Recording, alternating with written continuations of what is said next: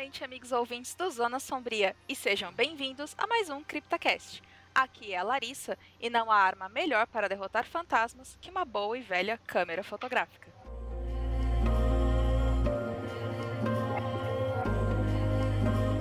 Aqui é Fernando Lobo, e eu até gostaria de tirar fotos se fosse para encontrar fantasmas nelas.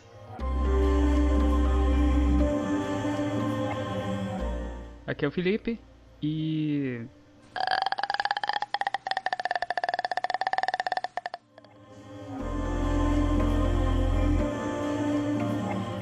Aqui é o Dan e.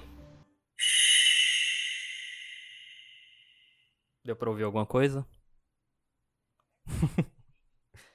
é assim que você sabe que um fantasma japonês está chegando perto de você.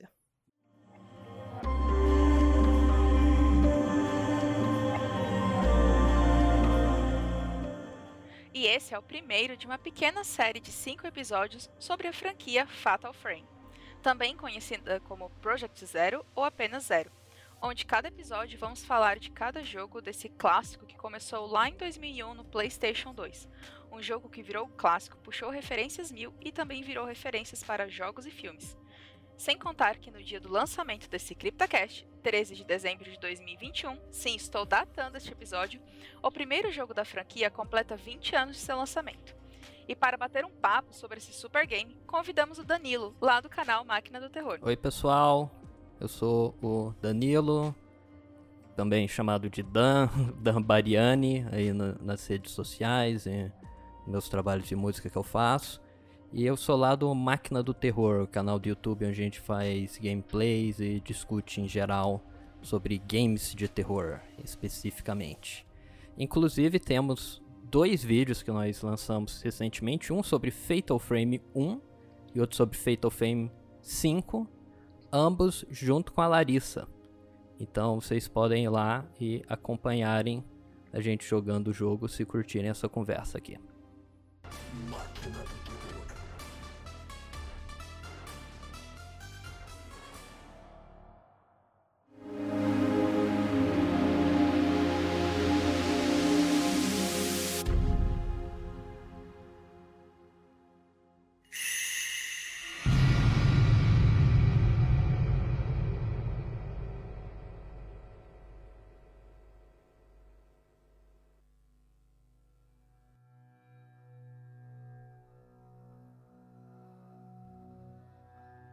Inclusive, os links para os vídeos estarão linkados nesse, na postagem desse CryptoCast. Legal.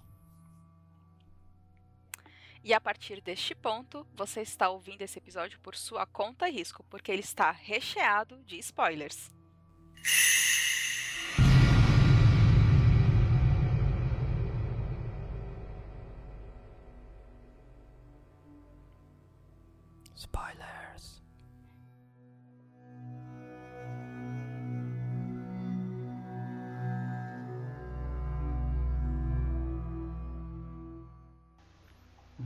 Desenvolvido e publicado pela antiga Tecmo, sendo lançado em dezembro de 2001 para PlayStation 2, Fatal Frame, ou Zero, como é conhecido no Japão, trouxe uma dinâmica diferente dos jogos de terror lançados na época. Inclusive, Silent Hill 2 foi lançado em setembro daquele ano. Inclusive, eu queria fazer um parênteses aqui, porque o, o lobby da Larissa foi tão forte para fazer esse episódio na comemoração dos 20 anos de Fatal Frame, que a gente tá gravando episódio de Fatal Frame e até hoje a gente não gravou nenhum episódio de Silent Hill, hein? Vamos fechar o um parênteses aqui. Eita. Olha só. Olha, Felipe, é uma deixa pra gente, hein, Felipe? Senti, É, é Mas vamos verdade. lá. Tá, tá. Deixou a. Jogou. senti né? uma rivalidade É. aí. Muito bem. Em Fatal Frame, não temos zumbis, monstros, uma cidade submersa em neblina ou criaturas criadas pelo subconsciente do personagem, mas sim uma mansão mal assombrada, fantasmas e uma câmera fotográfica. Além da dinâmica, temos um game não apenas feito no Japão, como também inspirado em sua cultura e folclore, o que não foi tão bem recebido pelo Ocidente.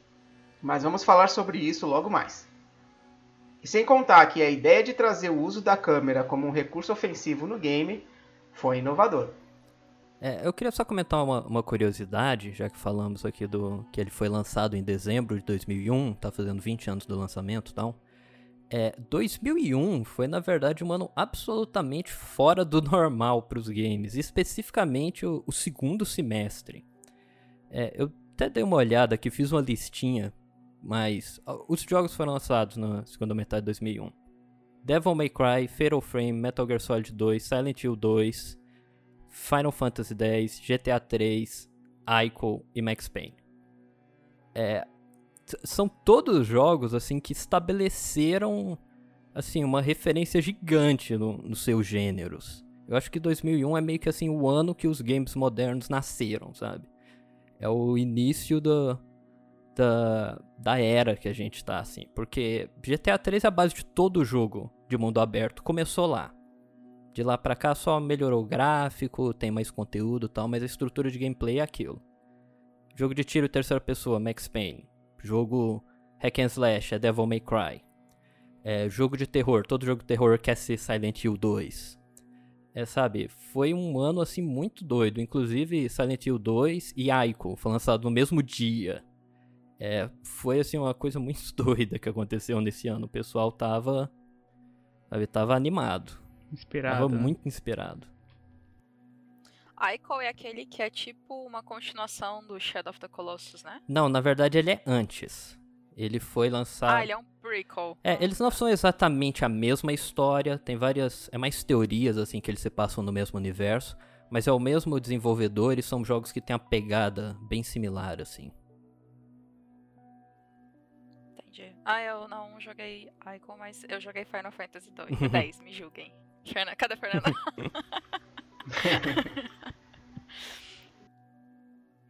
e não joguei Metal Gear Solid 2. Não, não, não joguei. Eu nunca peguei nenhum Metal Gear, gente, pra ser sincero. É, eu também não. Eu jogo Metal Gear desde que eu tinha, sei lá, 10 anos de idade. Eu. eu talvez até menos, que eu comprei um PlayStation 1. Sei lá, início dos anos 2000. Um dos jogos que tinha era Metal Gear 1. Foi um dos que eu mais joguei assim na vida. Eu. Eu sou meio doido com Metal Gear.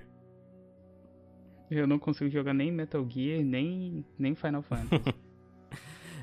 ah, Final Fantasy eu, eu, eu, não gosto. Assim, eu acho. Na verdade, não é que eu não gosto. É, é aquilo. Eu acho ele muito hypado.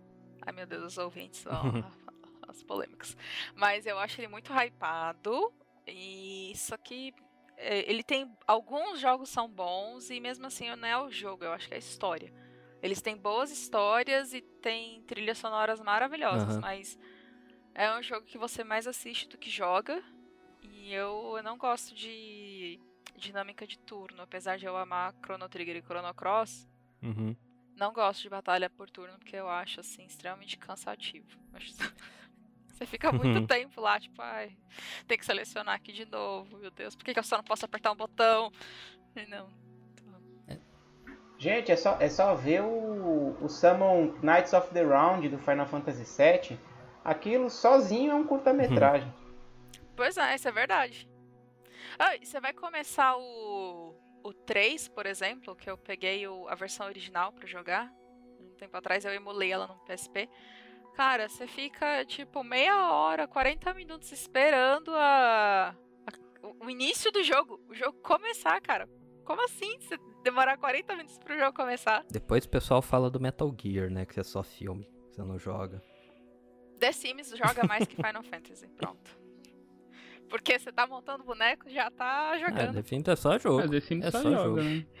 É, eu, eu também é não sou jogo. grande fã de, de Final Fantasy, desse estilo de turno também. Eu coloquei aí mais pela, pela importância histórica e pelo, pelo mega sucesso que foi o, o Final Fantasy ah, X. É, tem, mas... tem um ele tem um peso, né, na, no mundo dos Sim. games, querendo ou não, uhum. né? Então. Resumindo, a gente não gosta, mas a gente sabe que vocês ouvintes gostam, então a gente colocou. É. Faz sentido.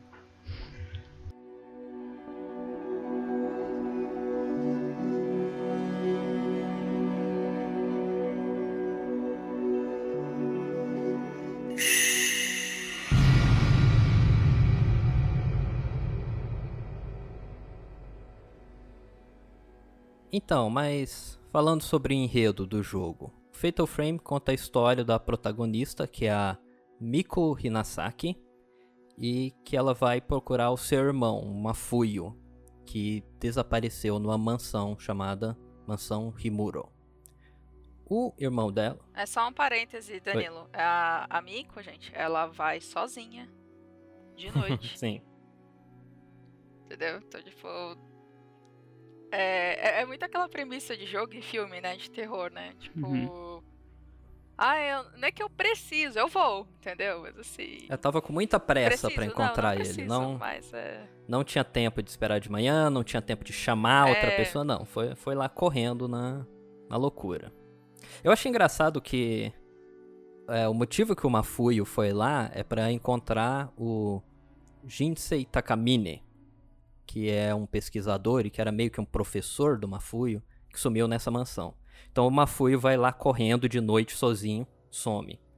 Aí a irmã dele vai lá correndo sozinha de noite, na manhã some. Imagino que se deixasse ia mais gente. Tipo, ah, amigo sumiu. Aí alguém sozinho de noite correndo lá também. Porque assim não vai ter fim. Né? Mas o senhor Takamine desaparece lá. O Mafuio vai investigar o que, que aconteceu com ele. Some também o, o ciclo continua.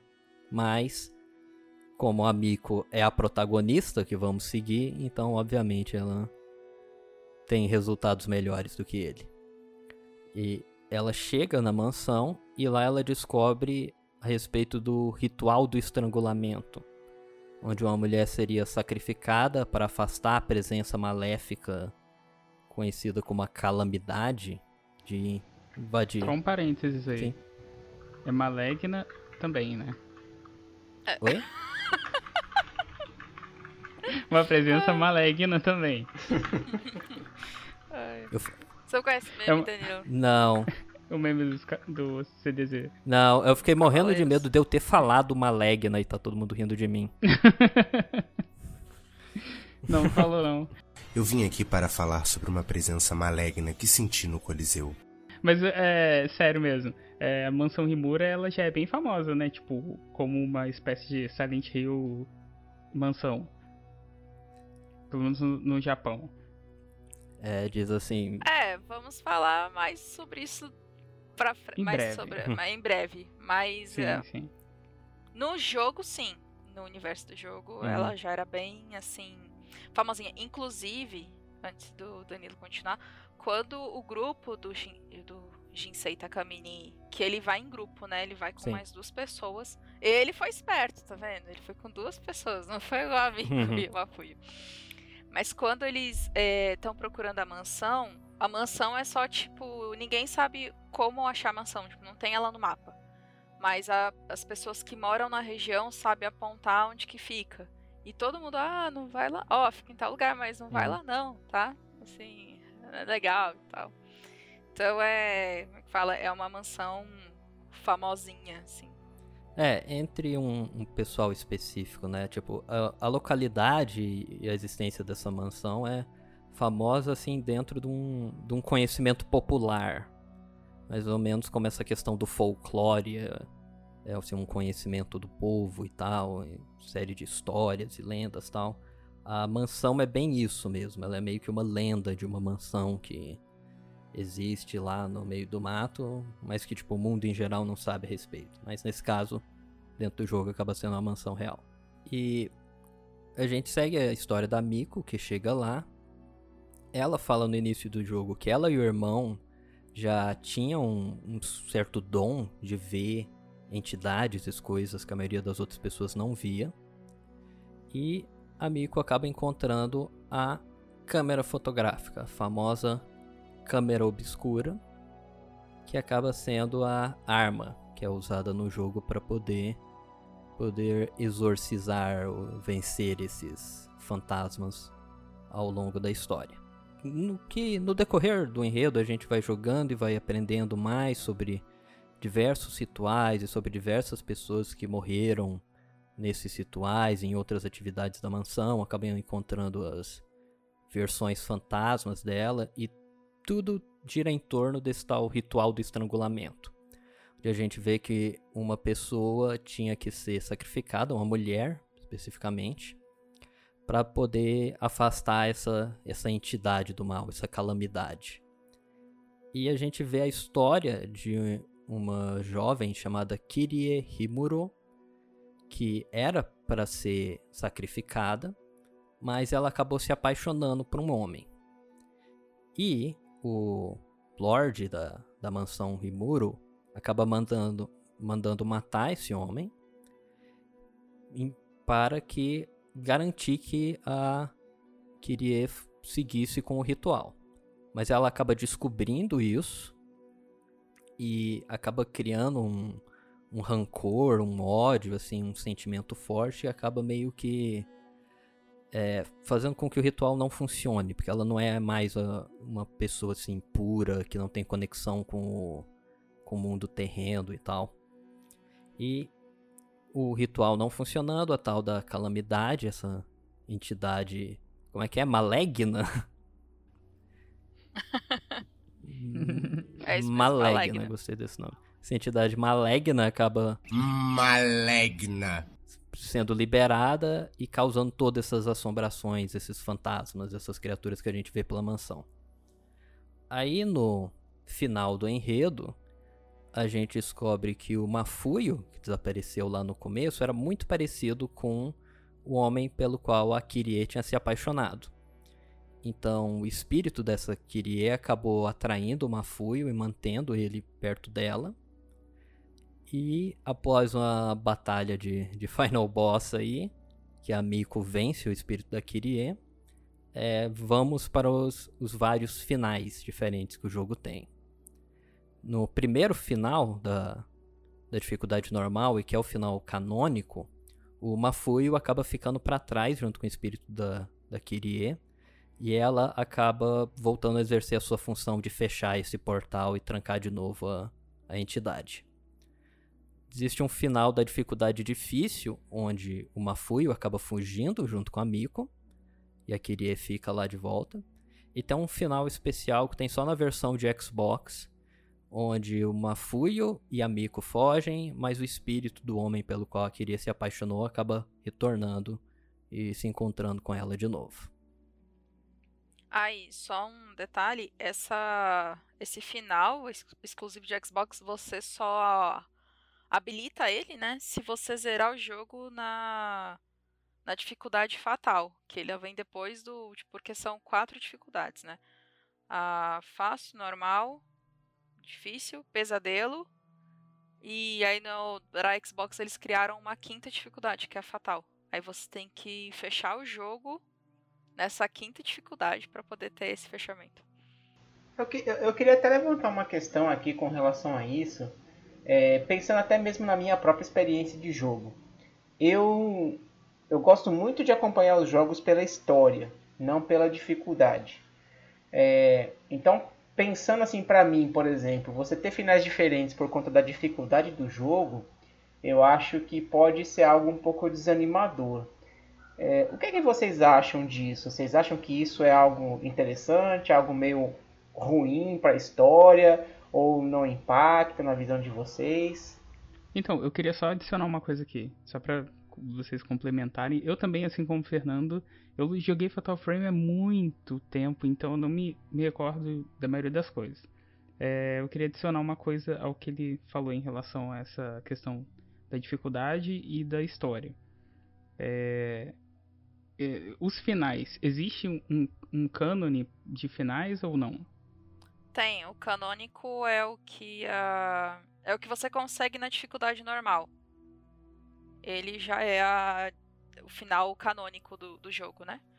É que o Mafuio fica pra trás com a Kiria e a, e a Miko foge, né? Esse é, um, é o canônico.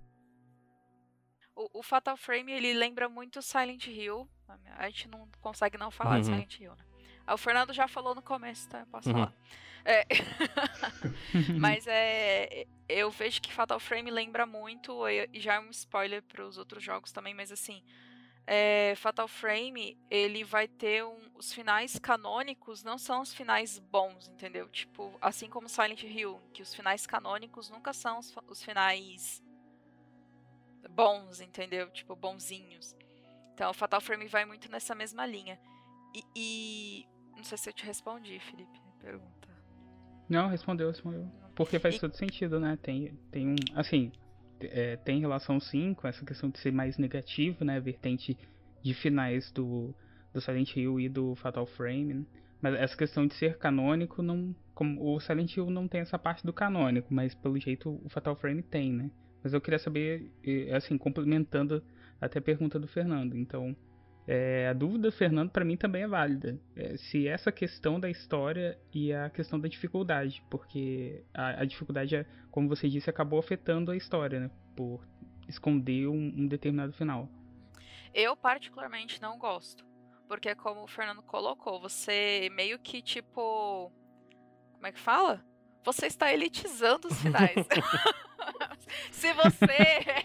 Você tá tryhardando o final. É, se você é um jogador platinador, pô, muito bom, você vai conseguir esse final diferentão aqui. Se você é um jogador normalzinho, ó, meu filho, tu só consegue isso aqui. Então eu acho que, pô, é chato pra caramba você ter que zerar no final mais difícil para conseguir um final. É diferente você ter desbloqueio de itens diferentes, sabe? Sei lá, um, uma roupa diferente para personagem, um, um cenário tipo Resident Evil que tem o modo mercenários, né? Tipo, você, você abri, habilitar um, um modo diferente, poderia até ter, tipo, sobrevivo à noite, né? Quanto mais fantasma aparecer e tal.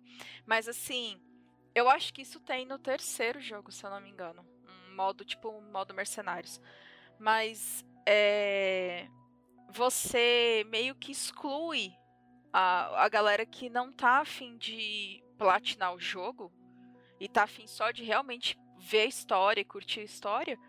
É, você limita a pessoa a apenas um final. Então, tipo. É, é, seria diferente se fosse que nem Silent Hill 2, né? Que você tem. Não só o Silent Hill 2, né? Vários Silent Hills tem Silent Hills.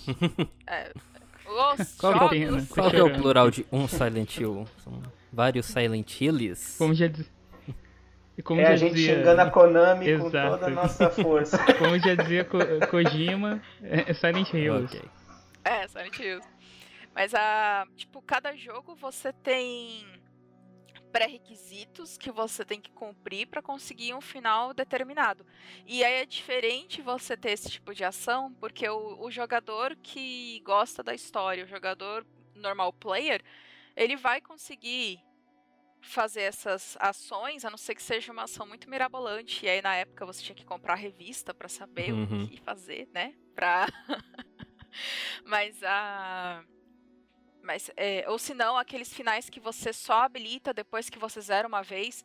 Mas você não tira a vontade da pessoa jogar de novo o modo normal, né? Então, acho que o que o Fernando colocou é muito válido, assim, de, pra gente discutir mesmo nesse, nesse mundo dos games. Hoje eu acho que não tem mais esse tipo de jogo, né? Porque hoje o final você compra, né? A DLC, né? Hoje, você quer um final diferente? Você pode pagar por ele. Olha aqui. Ah, mas eu, eu acho que essa eu não sei se você tava zoando, mas. é uma questão. Tô, mas eu acho que isso existe. não, não, tô... é, existe mesmo, com certeza. Só que assim, eu acho que na, na vertente indie talvez não seja tão tão próximo isso, né? Porque tipo, seja, tem vários jogos que tem essa preservaram essa questão dos finais.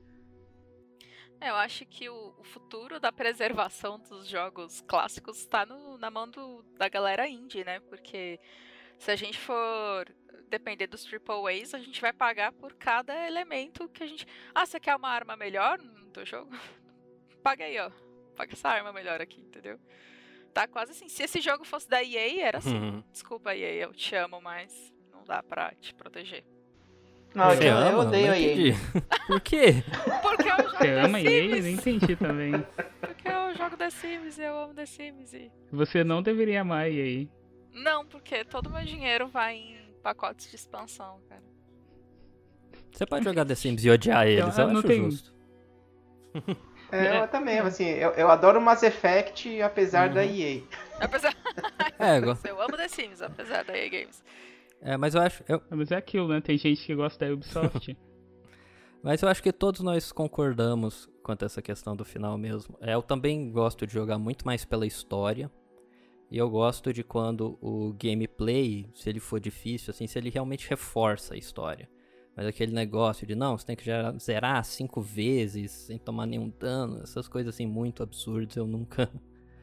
Esse... Zerar em tanto tempo. É, sem tomar dano, zerar na dificuldade ultra mega extreme, eu, eu não curto isso não. Mas esse negócio, assim, de realmente a dificuldade dar um final diferente é muito ligada a essa era dos games mesmo, PlayStation 1, PlayStation 2. Eu acredito que inclusive foi no primeiro Resident Evil que começou isso, porque lá você tem alguns finais um pouco diferentes e é baseado em quanto dano você tomou, é baseado se você terminou o jogo mais rápido ou menos rápido tal. Mas eu também ia fazer uma comparação do, do final de Fatal Frame com Silent Hill, porque tem uma coisa que eu achei muito engraçada, que é o primeiro jogo ter vários finais diferentes, mas aí eles viram que isso daria um problema pro cânone para ter uma sequência dele. Então tem só um desses finais que eles separaram e que leva pro terceiro jogo. E por, por algum motivo. Não só pro terceiro, mas, né? É, não apenas, aqui. mas assim, tipo, liga o primeiro com o terceiro jogo. A mesma coisa que aconteceu com Silent Hill, aconteceu com, com Fatal Frame também. E realmente. Ah, no... sim, que o primeiro liga com o terceiro, sim. né? E realmente, o, o Silent Hill, eu acho que eles acabaram não gostando muito dos finais múltiplos, assim. Realmente teve que escolher um final canônico e ignorar os outros. E o que eu acho que é a perfeição de você ter múltiplos finais num jogo, para mim é o Silent Hill 2. Porque você não tem essa questão de ter um final é, canônico e outros não, outros que você tem que ignorar, porque você sabe que dali para frente não importa. Já que a história não tem continuação, é, e você não tem necessariamente final bom e final ruim. Uma coisa que o primeiro Silent Hill tinha também explicitamente. Tem o final bom mais, é, o final só bom, o final ruim mais, sabe? Tipo, não tem. Não expressa o julgamento de valor para cada um dos finais. É, não só por isso, né? Porque depende muito da ligação que o, o, a pessoa, o jogador tem com o protagonista em relação ao Silent Hill 2. Sim, porque não é essa questão de dano, de mais rápido, menos rápido, nem é igual no primeiro de completar uma quest, pegar um item e tal. É realmente uma coisa muito ligada com os personagens e com a ação do, do jogador ao longo do jogo. Isso eu acho genial, assim, eu acho que é uma coisa é muito mais orgânico, né? É, muito orgânico, assim. E te dá uma sensação de que realmente a sua ação importou de uma maneira significativa. Melhor do que só se eu fizer X acontece Y, sabe? E, bom, só deixando de novo aí, gente, ó, o final canônico do primeiro jogo não liga só com 3, mas a gente vai falar isso em próximos CryptoCasts. Porque senão é muito spoiler. É muito, só... é muito spoiler num CryptoCast só. Larissa tá com muita ansiedade é. para falar isso, porque ela já falou acho que umas três é, vezes. Fala aí, gente, é porque. Ah, eu tô com vontade de falar, mas não vou falar, não. Vou deixar vocês é jogarem uma... os próximos. É uma parada que para mim também, que não, não sabia disso, mas. É, para quem, pra quem não sabe, né, e tá ouvindo, os jogos são conectados, né? Eles, eles têm um, um, como pode dizer, alguns personagens vão aparecer em alguns momentos e, e tem relação com outros, né? Isso, todos eles. Por mais que eu diria que o 4 é o jogo mais fora da curva, mas ele ainda puxa alguns personagens que apareceram em outros jogos da franquia. Então, eu posso, posso dizer que o, o 4 é o que menos. Ele é canônico, ele não é um spin-off, obviamente, mas ele é o que menos puxa personagens de outras de outros jogos, né? O restante, ele é, eles são bem ligados mesmo, assim. É, isso provavelmente deve ser pelo fato de que quem dirigiu mesmo o quarto jogo foi o Suda51, o Goichi Suda. Não foi o Makoto Shibata, que é o diretor dos outros jogos. Apesar dele ter trabalhado muito próximo do, do Suda. E o Suda é um cara muito, assim, muito único na, entre os game designers japoneses tal. Sou, sou super fã dele e eu tô falando isso só pra dar um. Só pra dar um, um salve, salve aí pro Suda, porque eu sou muito fã dele e ele é foda.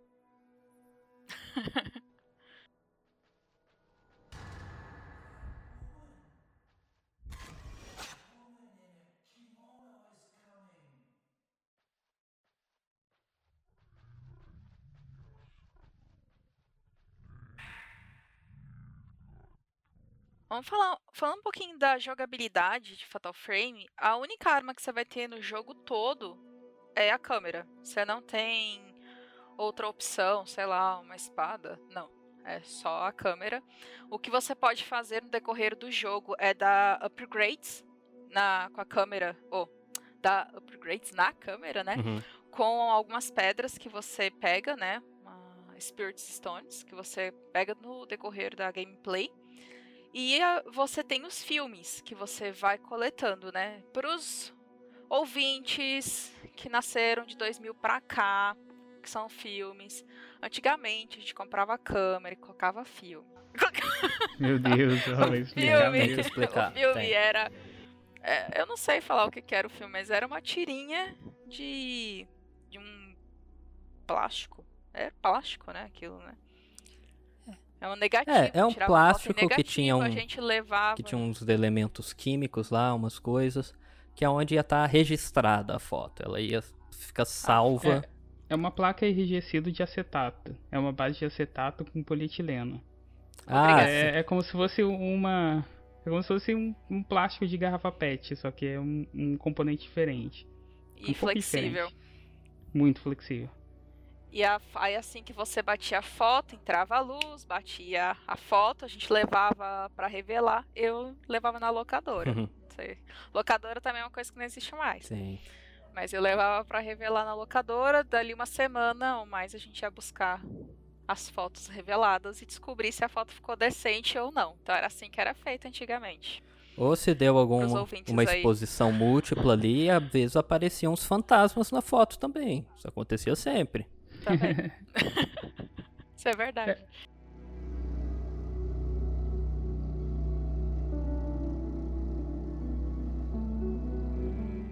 Uma característica interessante é aquela relação. Eu não sei se. é, eu acho que tem alguma relação com a frequência, né?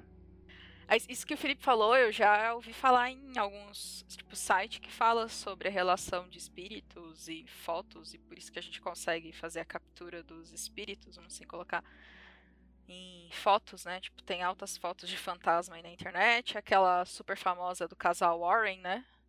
Na casa de MTV, né? É casa Sim. mesmo? Tem, tem um filme, É, né, dos espíritos que tem essa temática bem explícita. Sim. Aí tem aquele filme asiático. Ou é esse mesmo que você tá falando? É isso mesmo. Ah, esse O espírito. É porque teve a versão norte-americana, né? Eu só vi a versão asiática. É, eu vi asiática.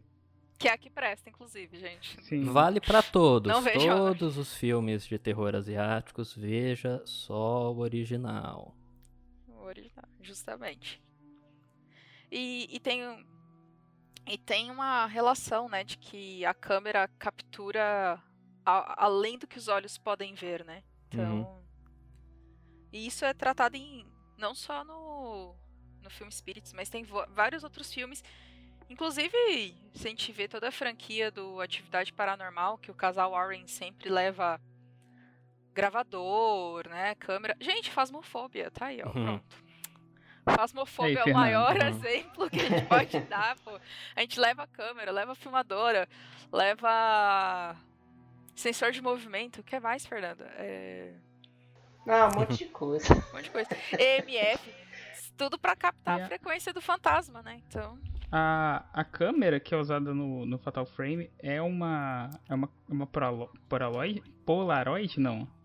Não, é uma câmera mais antiga, né? Tipo, antes das Polaroids, né? É, ela não é uma. No jogo não explica qual tipo de câmera que é. Eu não sei, Mas- porque é estranho usar. Usar filme, né? Não sei. É, ela não é uma câmera real, assim, não pegaram uma. Tipo, uma câmera Um modelo de é, e câmera. diretamente colocaram no jogo. Ah, tá. Eu- não, eu, eu tô falando porque eu sou totalmente Uhum. leigo nisso, na questão do, do, do, do jogo em si. Então eu não sei se é Ah, realista ou não. Por isso que eu tô perguntando, assim, mais pra tentar entender.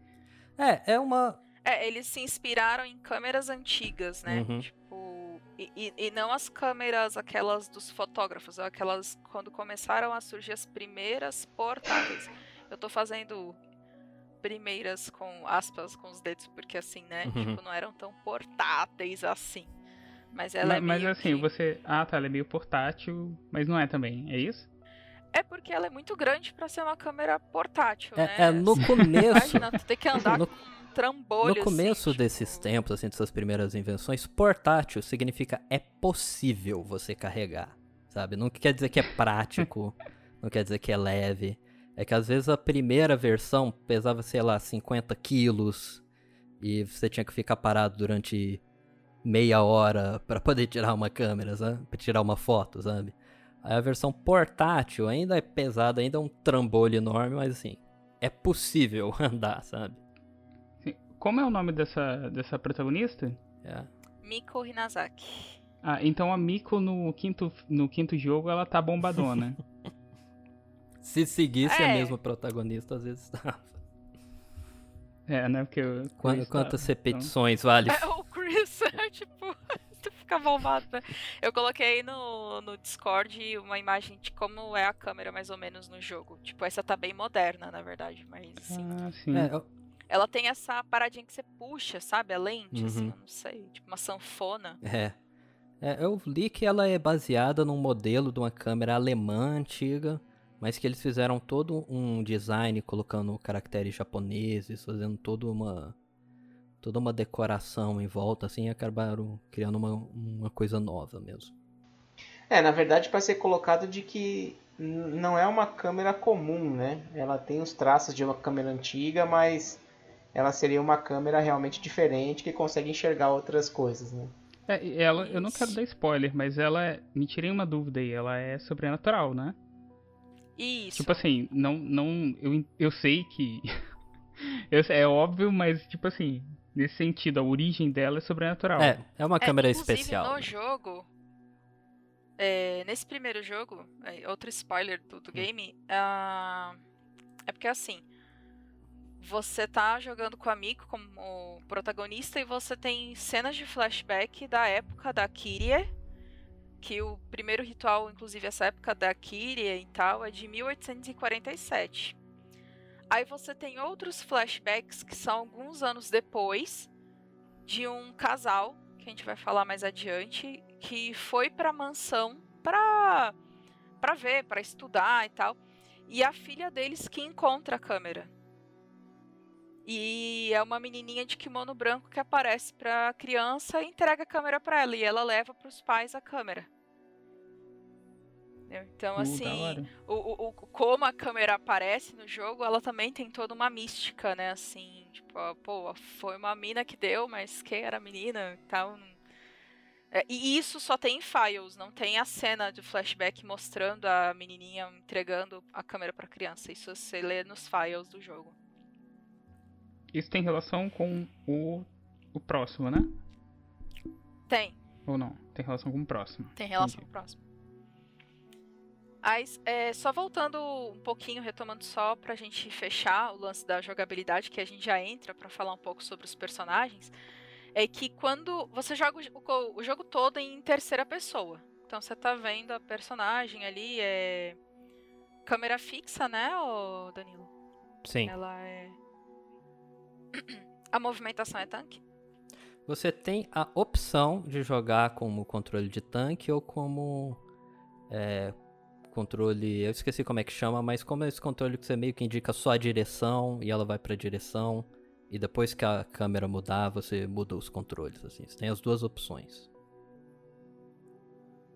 Eu não sei o nome desse tipo de movimentação. Você sabe, Fernando?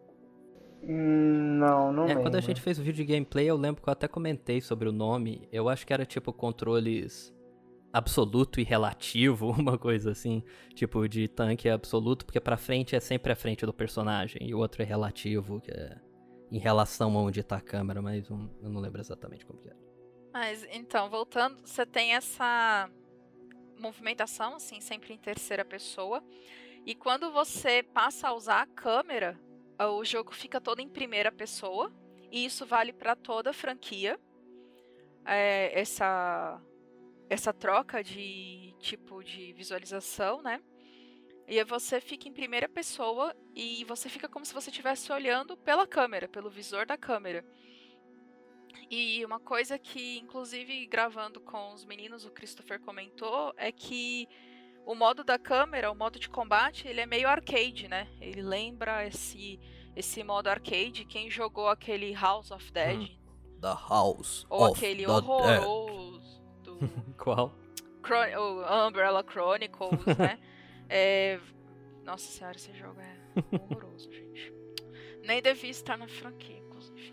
Mas, não vou entrar neste detalhe.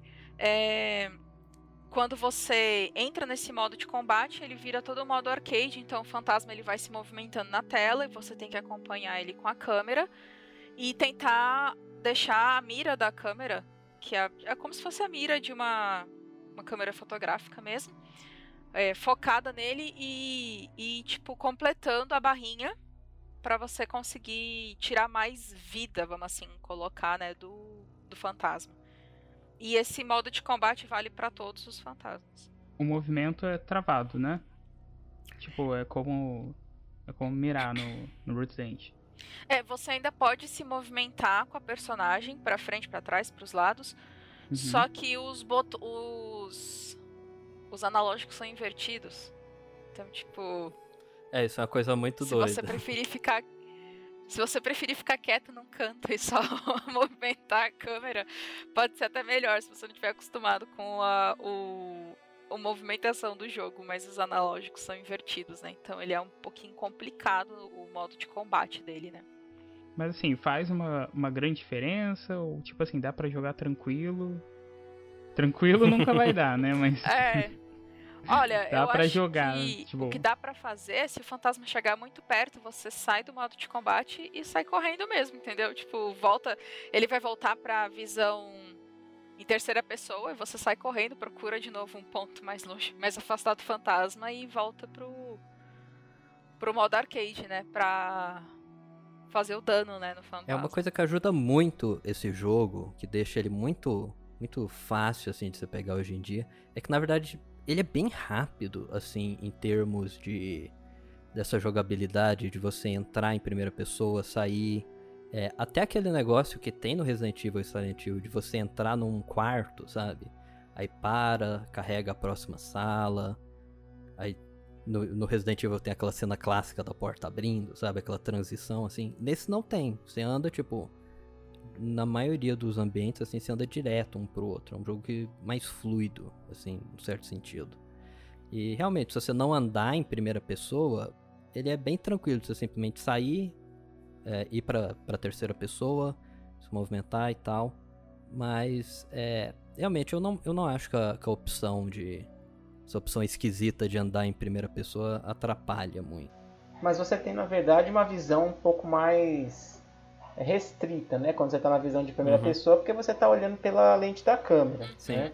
É, agora sim, você tem aquela questão é, de, de ter um enquadramento, de ter uma aproximação do fantasma também, para que você consiga dar mais dano nele, né? Ou seja, usar menos filme para conseguir exorcizar.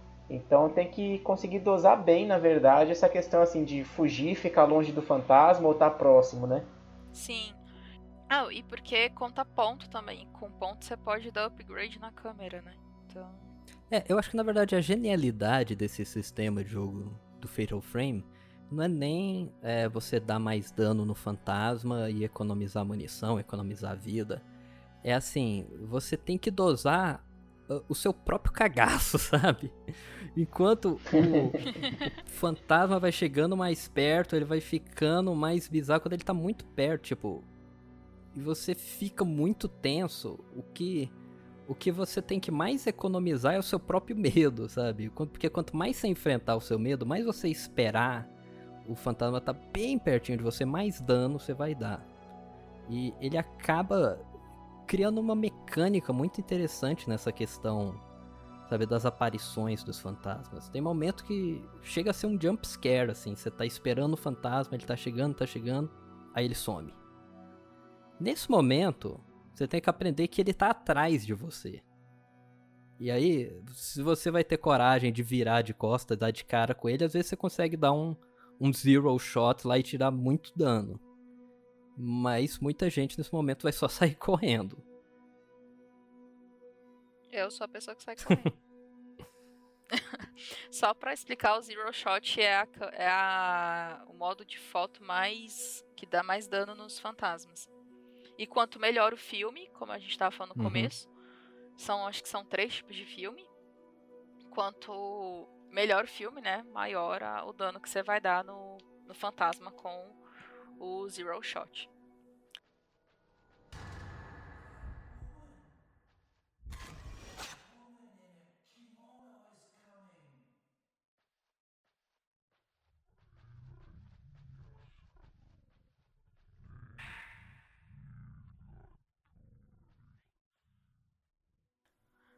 É, outro ponto também da jogabilidade é que, assim como os grandes clássicos, como Resident Evil, Silent Hill, o jogo tá cheio de puzzles. E eu acho que é um defeito, mas eu, eu acho que é um defeito da época, Uhum. porque. Aí, assim, eu vou pedir pra vocês me corrigirem, que vocês jogaram mais jogos atuais do que eu, principalmente o Fernando. Mas. É, Fatal Frame tem muito backtracking. Muito backtracking, assim. Tipo, você tem que estar o tempo todo voltando. Aí vai de novo. Aí volta. Aí tira uma foto. Aí volta porque você revelou um item. Aí pega o item. Aí volta pra levar o item. Aí agora você tem que voltar porque aquela porta lá atrás tá liberada. Ai, mas agora você tem que voltar de novo para aquele outro cenário pra tirar a foto, pra descobrir onde tá o item. É assim, eu sei que era um recurso de época pra deixar o jogo também mais longo, né? Assim, tem um nível de dificuldade, você prolonga a vida do jogo. é, tem, tem vários benefícios, vamos assim, colocar o backtracking, né? Mas vocês acham que hoje os jogos ainda têm muito backtracking? Não, eu não acho não. Eu acho que perdeu muito essa questão do backtracking atualmente. A gente tem alguns jogos que tem isso até mesmo como uma homenagem, né, ou como uma inspiração desses jogos mais antigos, mas eu acho que isso se perdeu muito atualmente. Os jogos eles acabam sendo um pouco mais lineares mesmo. E cê- E vocês acham que é uma perda muito ruim ou é até bom pra deixar o jogo mais fluido e tal? Olha, é, eu não sou uma pessoa muito boa pra falar de jogos modernos, assim, porque eu, eu até que jogo bastante, mas eu acho que eu tenho uma tolerância muito grande pra essas, ah, pra essas características mais antigas, assim. Eu realmente não, não me incomodou no, no Fatal Frame especificamente. Talvez porque eu já, já tô vindo, assim, de jogar todos os Silent Hills e Resident Evil os antigos de uma vez e já me acostumei muito. Mas realmente, é, os jogos não têm em geral mais essa estrutura. Assim, você falar dos grandes AAAs e do- dos indies que mais fazem sucesso, então, é, muitos poucos têm realmente essa estrutura do, do survival horror, assim, de você estar num ambiente aberto e aí você vai para um canto do cenário, vai para o outro. Realmente as coisas são, são muito mais lineares. Porque eu acho que hoje em dia é, é mais fácil de produzir algumas coisas e as pessoas muitas vezes não têm que, que economizar assim, na produção e aumentar a longevidade do jogo da mesma maneira que precisava antes. Mas pra mim pessoalmente não, não me incomodou. Não sei se é porque eu já tô acostumado ou se realmente eu tava é, sabe, in- interessado assim no, cada momento do jogo. É, mas é, tem um certo tempo que eu já joguei também o, o primeiro Fatal Frame. É, eu acredito que foi tipo no final do ano passado que eu terminei ele. Mas é, não, não lembro disso ter me, me incomodado muito. Então, vou contribuir só com uma pequena opinião de que eu acho que é sim uma característica da época, né? E hoje a gente tem um outro recurso, eu não sei, talvez queria saber a opinião de vocês também, que, que meio que deu lugar a isso, né? Se naquela época o, o, o backtracking ele era usado para poder prolongar o jogo, hoje a gente tem é, a, a distância percorrida. Tipo, você tem que sair de um, de um ponto do ponto A ao ponto B. E geralmente você usa carros, ou vai a pé, ou vai de cavalo. E no, pro meio do jogo eles facilitam com fast travel. É, isso é muito Olha, comum. isso pra- tem muito em Zelda, viu? Zelda Breath of the Wild, cara, para, enquanto você não tem os shires com a- os portais pra você fazer fast travel, olha, você, nossa, aquele ponto lá longe. Eu vou lá. Ó. Vai. Vai. Vai, vai, vai. Aí vai de cavalo, uso- vai a pé, escala, não sei o quê. Eu uso como exemplo, assim, vamos pegar todos os jogos de, de Assassin's Creed e de e os jogos da Warner também que tem essa característica, tipo, a gente tem Batman, é, Mad Max, deixa eu ver, é, Shadow of Mordor, todos eles têm uma característica de, tipo, você tem que fazer um longo trajeto para completar uma missão que às vezes nem é tão difícil, entendeu? Isso é muito mais recorrente agora. E ainda assim, é a minha opinião, mas eu ainda assim eu acho mais interessante o backtracking do que essas grandes viagens em, em mundo aberto. É, isso é. É para você valorizar o mundo aberto, entendeu? Valorizar o trabalho que eles tiveram para fazer o mundo aberto, entendeu? É, tem. É, se for é, cenários repetidos e. e gerados, né, de, de forma randômica. É, o que eu ia falar, realmente o, o Assassin's Creed é o que eu mais penso nesse negócio de Realmente aumentar as distâncias, ter um mapa enorme, muitas vezes um, um nada entre um espaço e outro. Mas uma coisa que falou interessante é. Tipo, eu acho que de certa maneira o, o grinding também substituiu muito isso.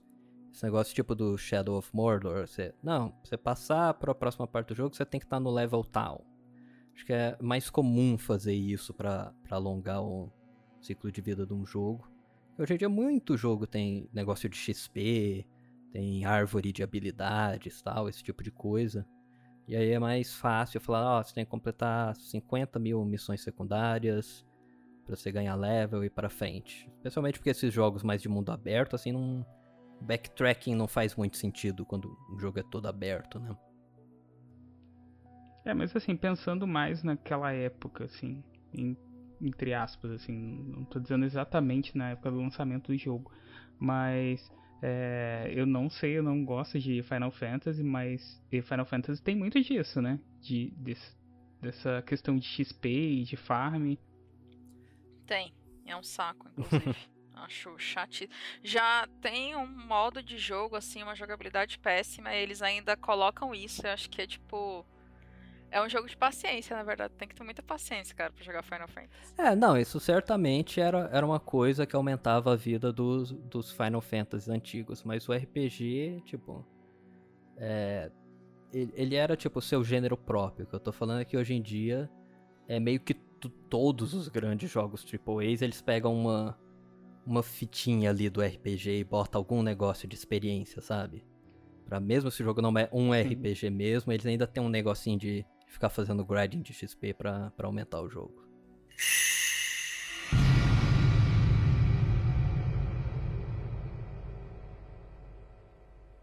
Gente, vamos continuar uhum. aqui, vamos falar sobre os personagens, inimigos e alguns outros elementos que aparecem em Fatal Frame.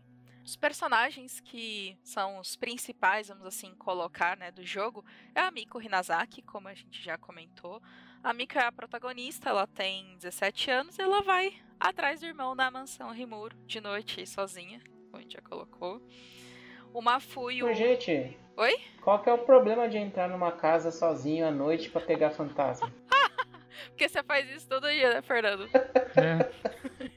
Pro Fernando é tipo, ah, segunda-feira, cara, que é isso. E, e literalmente é segunda-feira, né? É, ainda manda, ainda manda print pra gente, tipo, é. caraca, eu abri a porta da casa e o MF já deu 5.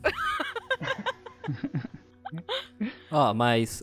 Você já jogou Fasmofobia, ô Danilo? Hum, não, eu pesquisei depois que vocês falaram aqui no, no outro episódio. Mas não, não joguei, não.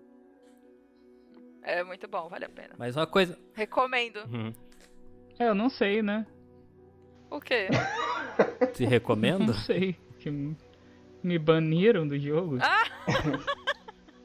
o meu, meu PC tá com lag. Mas eu vou, vou resolver o meu lag em breve. Vocês vão ver.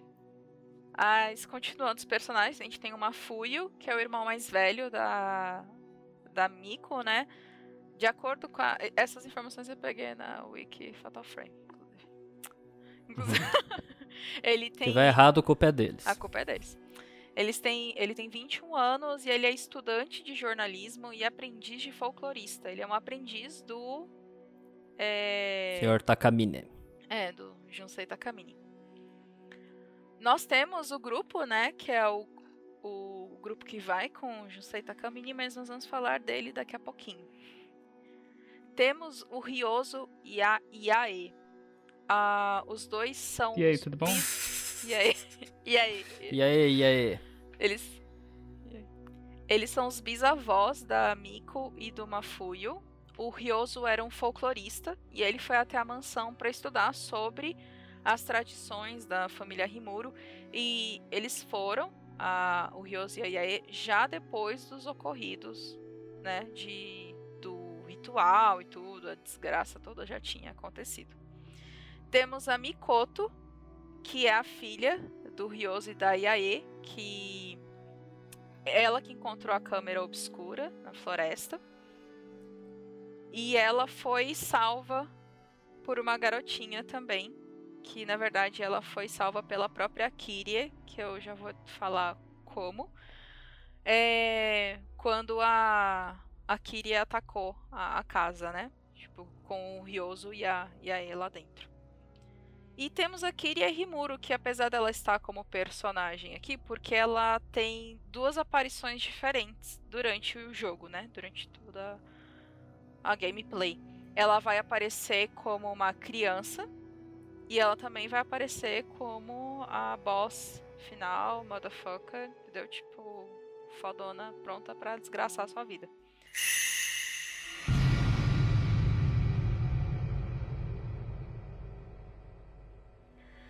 A Kiria Rimuro foi a escolhida, ela foi escolhida ainda criança para ser a dama do estrangulamento.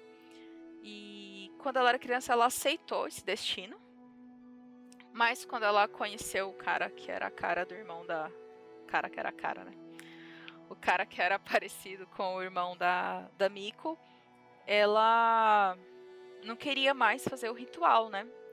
Então a gente já tratou sobre esse ponto para não ficar repetitivo mas a, em diversos pontos do game, a Kiri, criança, ela aparece pra te dar um help, assim, te ajudar, principalmente no comecinho do jogo, que tem um prólogo que você joga com uma Fuyo, quando ele tá entrando na mansão, e depois você tem com a Miko, e a parte da Miko, ele, ela tem alguns tutoriais escondidos. Sabe que é o tutorial escondido no meio do jogo, né? Tipo, ele te ensina a fazer o, a ação, né? E, inclusive o quinto jogo tem isso, gente, pelo amor de Deus, uhum. é um capítulo inteiro só para isso. É, o quinto não Desculpa, tem tutorial é. escondido, não. Ele tem tutorial na cara, né? Tipo, ele é, fala: aperte X para fazer isso, aperte para frente para andar. É, no, no primeiro, é. você tem um momento tipo assim: aparece um fantasma da menina que aponta para uma parede.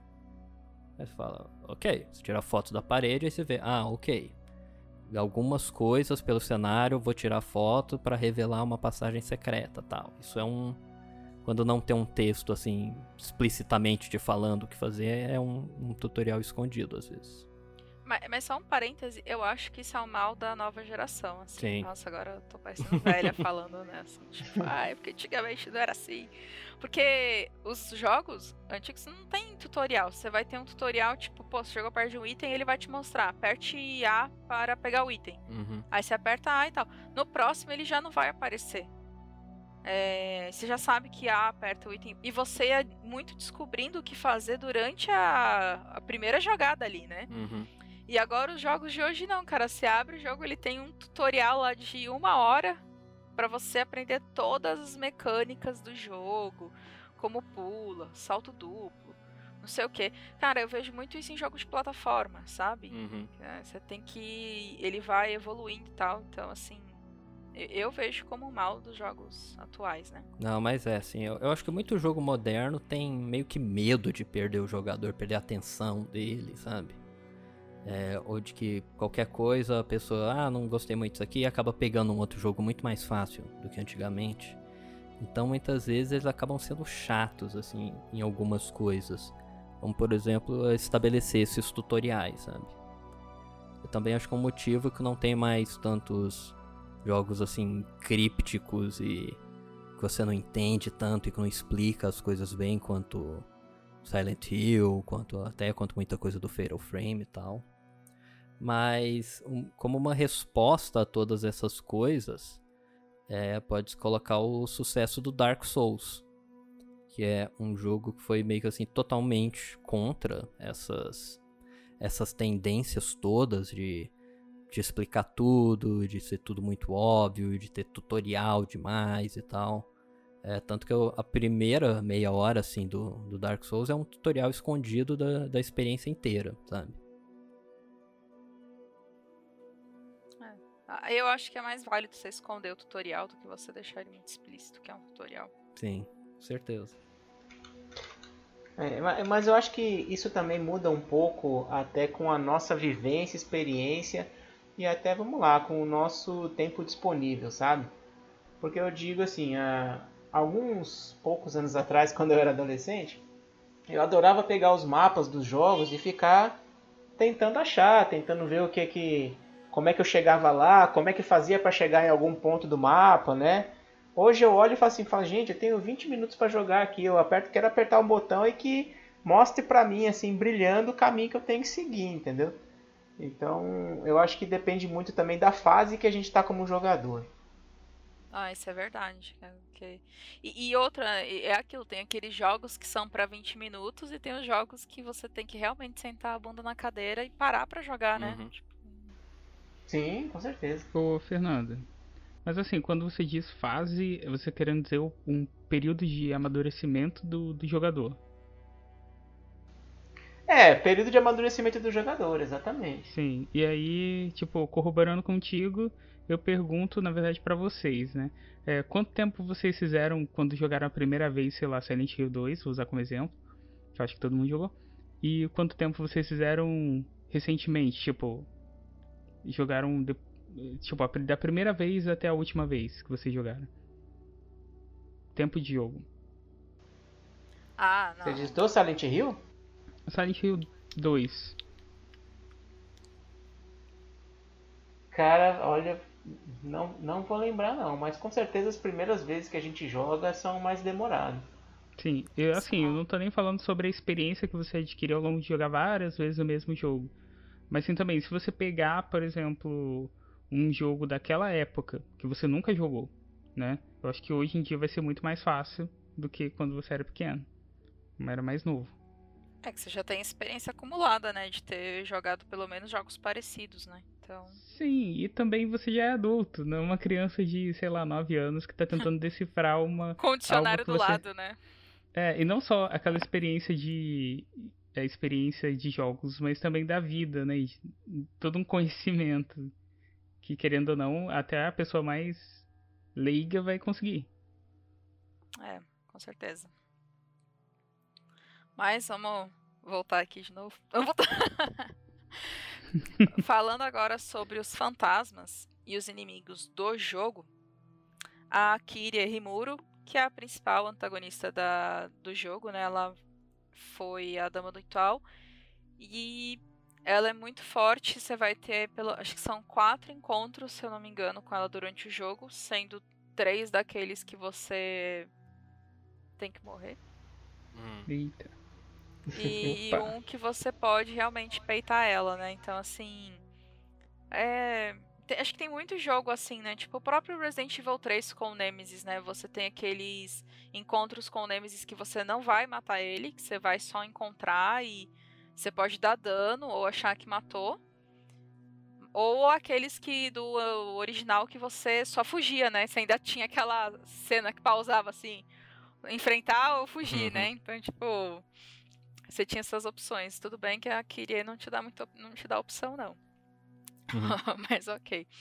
Outro antagonista do jogo é o próprio chefe da família, o Rimuro, o Sr. Rimuro, né, o Lord Rimuro. Ele foi afetado pela calamidade depois do ritual e ele acabou matando todo mundo ali, tipo, ele ficou maluco por causa da calamidade. E ele saiu matando todo mundo, inclusive os sacerdotes e, e tal. E depois ele cometeu o suicídio, né? Outra antagonista que é muito forte. Ah, inclusive o Lord Rimura, acho que você tem dois encontros com ele durante a gameplay. Dois. Dois ou três. Peraí. A donzela cega, a Blinded Maiden, é uma das fantasmas mais fortes e ela é muito triste também, assim, tipo, ela anda chorando e é, lamentando, sabe? Tipo, gemendo de dor, e ela vai andando assim como se ela estivesse querendo pegar alguma coisa na frente dela.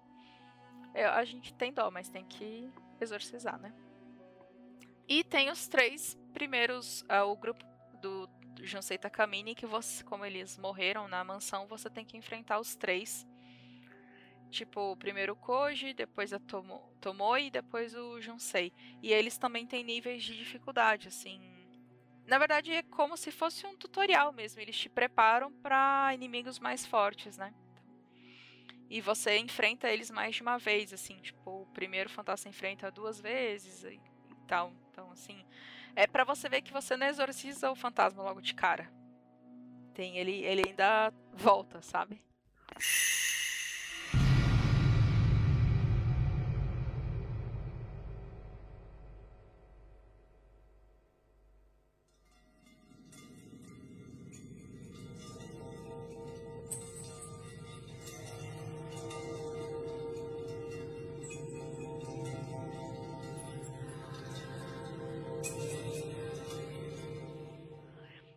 E para a gente fechar essa parte que sim dos elementos, a gente tem os rituais que estão presentes no game, né? Que são dois rituais. Tem o ritual do demônio cego, que ele é a brincadeira do pega-pega mesmo. E todo 26 de novembro, todo não, né? A cada 10 anos tinha o 26, eh, no dia 26 de novembro, a, a garota que foi a primeira a ser pega no ritual anterior, ela é a nova demônio cego que é a que é a donzela cega. Eles usam uma máscara com dois, tipo, dois espinhos gigantes e perfuram o olho da da menina. Bom, é, depois que ela é, é, cegada pela máscara, né? Ela vai atrás das crianças que estão na sala, as crianças são garotas, e a primeira criança que ela pega é a próxima é, donzela cega do ritual dali 10 anos. Porque é como se ela tivesse um espírito mais fraquinho, sabe? Então, tipo, ela não vai dar conta do recado. E a última a ser pega quer dizer que ela tem mais resistência, mais energia e ela sente o mal, então consegui fugir, conseguiu fugir por mais tempo. E é a donzela do ritual do estrangulamento. O próximo ritual, que é o ritual estrangulamento ele acontece a cada 10 anos, justamente no dia 13 de dezembro, que é a data de lançamento do jogo.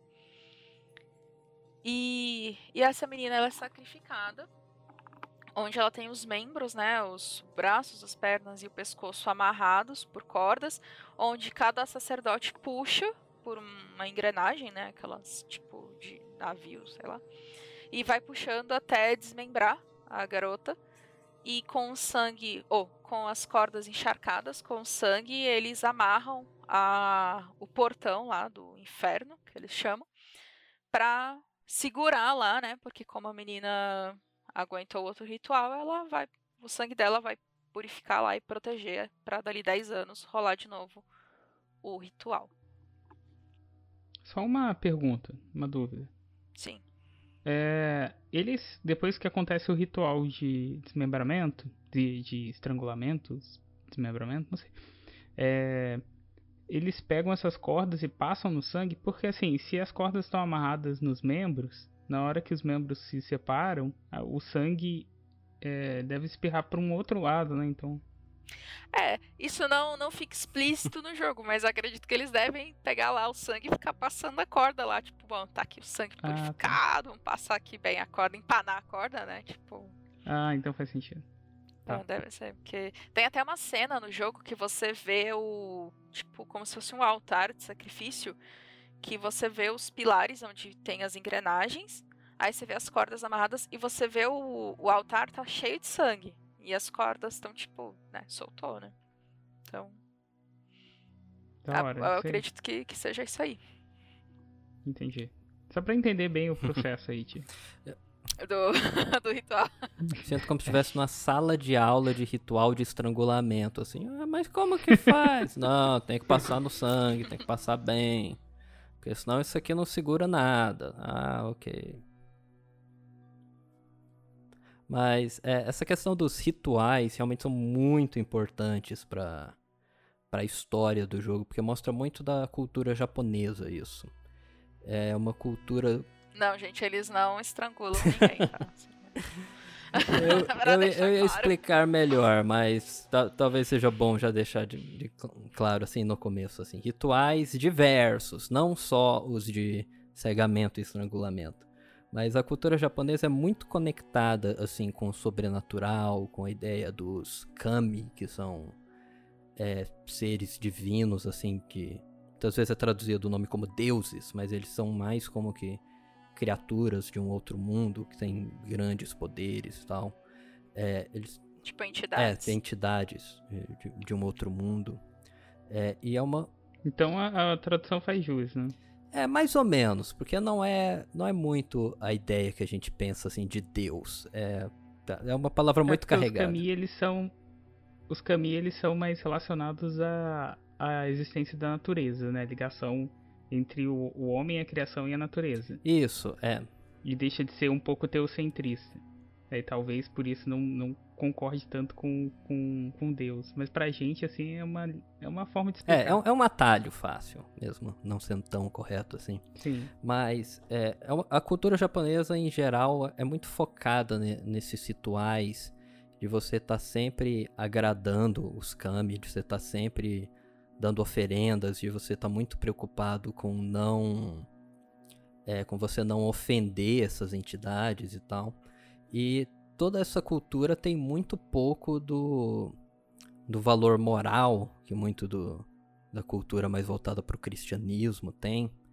Então você acaba tendo algumas histórias assim que são mais ou menos como a história do jogo mesmo, de eh, coisas terríveis, violentas acontecendo, mas assim, porque o mundo é assim, sabe? Porque alguma criatura você tem que agradar ela de algum jeito e muito pouco assim do, dos rituais reais e das é, das coisas que, que tem na cultura, principalmente do shintoísmo no mundo real, é, é tão violento quanto, viola, quanto o ritual do estrangulamento. Vai ficar uma coisa exagerada pro jogo, assim. Mas uma coisa que eu acho bem interessante é os puzzles do jogo, sem contar o, todo o backtracking e tal. É, eu acredito que é muito focado nessa questão do ritual também. Você pode ver que todos os puzzles, sendo os envolvendo o espelho quebrado, que, que quebra em cinco partes, representando a, a dama que é estrangulada e que tem os membros arrancados. É, muitos dos rituais envolvem caracteres japoneses. Você está muitas vezes repetindo é, certas práticas que as pessoas faziam na mansão e tal. E é um, é um ponto muito, muito forte assim para essa conexão cultural que o jogo tem.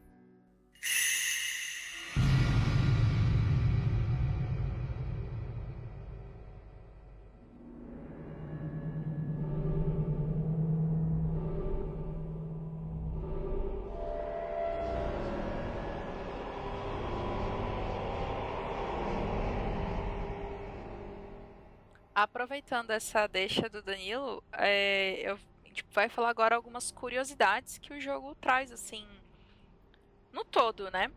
Uma, um dos pontos que eu acredito seja muita gente assim confunde, que é o que o Felipe comentou no começo, é que um, o jogo quando ele veio para o Ocidente, ele veio com a descrição que no menu inicial que era um jogo baseado numa história real. Mas ele não é. Uhum. Assim, ele tem inspirações, ele tem inspirações na cultura, no folclore. É, o próprio diretor falou que ele se inspirou numa mansão assombrada, mas que assim não tem ritual nenhum envolvido. É um ritual, é uma mansão que fica nos arredores de Tóquio e que muitas pessoas falam, mas não é a mansão Rimuro, não foi feito nenhum ritual lá. É, não tem câmera assim. fotográfica que exorciza fantasma. É, não tem. Pelo menos tá. até onde a gente sabe, né? É. e isso me lembra muito o que aconteceu com o filme A Bruxa de Blair, né? Que foi todo feito uma campanha como se aquilo fosse real, né? A, foi quando começou o found footage, né? A câmera na mão e tal. Então, assim, esse estilo de filme. Uhum. E ele trouxe justamente esse, esse, essa ideia de que era baseado numa história real. Só que a gente descobriu muito tempo depois que não era, né? E as pessoas foram assistir no cinema como se fosse uma coisa real, Uhum. né? Então é uma fake news e, e isso acabou que pra cá no Ocidente, é, muita gente ainda acredita que Fatal Frame é baseado numa história real. Inclusive, se vocês forem no YouTube, tem muitos sites que ainda propagam isso, sabe? E, e o que eu acho mais engraçado é que os, os conteúdos que eles se basearam pra trazer essas informações são os files do jogo. Uhum. Só que as pessoas não sabem porque os- o- tem muito file no jogo que é como se fosse recorte de jornal. Então é, é uma coisa tão bem feitinha pro universo do jogo que muita gente acaba que, que acredita que é uma coisa real, Real, né? né? É, a fonte pra, Outra- pra, Ah, pra verificar a veracidade do jogo é o próprio jogo pra esse pessoal. É, tipo isso. Mas o que atrapalhou muito também é que muito do, de conteúdo do jogo, principalmente há mais alguns anos atrás, é que era tudo de fóruns e sites japoneses, né? Uhum. Então, é, e tava tudo em caractere, não tava nada assim, japonês escrito assim, bonitinho. Não, era em caractere, então a gente não tinha os recursos que a gente tem hoje, né? De tradução de página é, mais acesso, né, a idiomas e tudo. Então, pô, 2001, 20 anos, né, o, que, o tanto que a gente já não evoluiu de informação, de tecnologia e de acesso e tal, Uhum. que a gente hoje consegue verificar melhor essas informações, né. Voltando aqui ainda sobre algumas curiosidades, esse é mais, como a gente já falou da, dessa eh, ocidentalização, né, do jogo, do lance da história real, Outro ponto foi justamente a ocidentalização do jogo, né? Porque uma curiosidade antes da gente falar de Fatal Frame é que Pokémon, quando ele foi lançado, o, a Nintendo norte-americana queria que os Pokémons passassem por modificações assim radicais. Porque para os japoneses fazia muito sentido os, os Pokémon serem fofinhos, né? Assim, arredondados e, e tudo. E na época que lançou Pokémon, que a diferença de lançamento do Pokémon no Japão e no resto do mundo não é tão grande assim, tipo, até que lançou rápido pra fora do, do Japão. Mas nos Estados Unidos estava fazendo muito sucesso aquele tipo de arte grafitada, né? uma- um- com mais grafismo. Então, a, não fazia sentido para eles lançarem um jogo muito fofinho, né? Eles queriam algo mais estilizado para o público. E no final, é, eles viram que a, a Nintendo falou que não ia modificar, que ia assim ou assim. Se eles quisessem, eles que pegassem, mas se não quisesse, também não pega, não. E mesmo. Nintendo. Sendo Nintendo, justamente. E mesmo o jogo lançando com pokémons fofinhos, ele fez o sucesso que fez, né? É, era, era os anos 90. Era a época que todo personagem tinha que ser radical, ia andar de skate, ter atitude, não sei o quê. A pessoal, provavelmente, pensou: ah, esses bichinhos fofinhos aqui, ninguém quer saber disso. As crianças, ninguém quer achar, apontar pra eles e falar que ele é um bebê que gosta de coisas fofas. Todo mundo gosta do Sonic. e aí falaram: ah, esse negócio, esse Pokémon não vai dar certo, mas. O Pokémon Acabaram criando a, a franquia mais cara é, do deu um mundo, né? pouquinho certo é. o Pokémon, né? Eu diria que deu Um pouquinho. um né? tiquinho certo. Um pouquinho. e, e é claro que essa ocidentalização rolou com o Fatal Frame, né? Ainda mais porque, diferentemente de, Fatal, de Resident Evil e Silent Hill, que a gente tinha personagens mais ocidentalizados, Uhum. né? Assim, a fisionomia, né? E até o, o, o ambiente, né, do jogo, né? Porque Silent Hill parece uma cidade norte-americana. É, Resident Evil fala que era uma cidade dos Estados Unidos, então a gente tem um jogo em que ele tá totalmente ambientado no Japão. E a personagem, a Miko, ela foi super ocidentalizada. Eu vou deixar uma imagem aí na postagem desse CryptaCast para vocês ouvintes poderem ver. Mas a, a Miko, ela tinha o rosto um pouquinho mais redondo, o olho mais aberto, assim, meio anime, assim, não tão aberto, né? Ela ainda preserva as características é, asiáticas, mas ela tinha o olho um pouco mais arregalado, porque o os japoneses gostam, né? O olho escuro, o cabelo bem escuro. E ela tinha uma roupa bem estilo de uniforme japonês, mas sem erotização, assim. É, tá, era uma roupinha bem anime. Pronto. E quando ela foi ocidentalizada, eles deixaram o cabelo dela mais claro, o olho claro, eles afinaram o rosto dela. Até corzinha, assim, batom, eles colocaram na, na Miko. Eles, eles diminuíram o olho dela. Ela, na verdade, tá com cara de irlandesa, sei lá, Uhum. porque os irlandeses têm olho pequenininho, né? Vocês vocês sabem. É só ver o Bonovox, gente. Ele tem um. E o vocalista do Ahá, que tem um olho bem pequenininho. E a Peraí, roupinha e os dela. japoneses? Oi? E os japoneses? Não, os japoneses têm um olho amendoadinho, né? Assim, o- é porque, cara, Felipe, olha o vocalista do Ahá, cara. Ele tem um olho muito pequenininho. é Sim, sério. sim. É sério. Tipo, é muito miudinho. E Quem dera o... se fosse bonito que nem ele. Então, o- os japoneses têm olho pequeno também, mas eles compensam pelo estilo É, anime. Ah, essa verdade. É. Não só olhos pequenos. E a roupa da Miko, pra eles preservarem a saia e a camisa social, né? Eles meio que tipo, fizeram aquele estilo que você usa camiseta por baixo da camisa social e a saia parece uma saia jeans, sabe? Então eles meio que tentaram ocidentalizar a Miko pra meio que ganhar o público do ocidente, né? Mas eu, particularmente, eu não gosto tipo, de de coisa porque você tira. Pô, o jogo é japonês. O Sim. jogo se passa no Japão.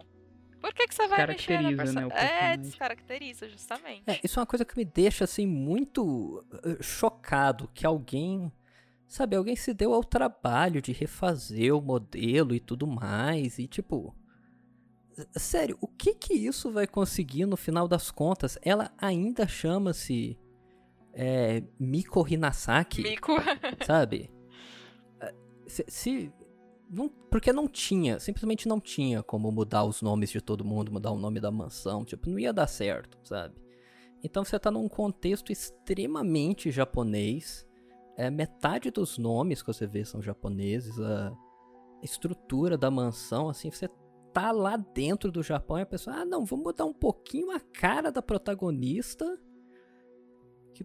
Eu não entendo co- como que alguém ia ver a cara da protagonista naquele contexto e falar, não, isso aqui tá japonês demais. E ver a mesma, sabe, o mesmo contexto, os mesmos fantasmas, o mesmo nome, mas o olho dela tá menor. Ah, ok, agora eu vou jogar esse jogo, sabe? É, é, é- Hum. é muito estranho essa, essa decisão. E não só isso, né? Pro- proporcionalmente ela ficou bem bizarra. Ficou, ficou muito esquisita, assim, tipo.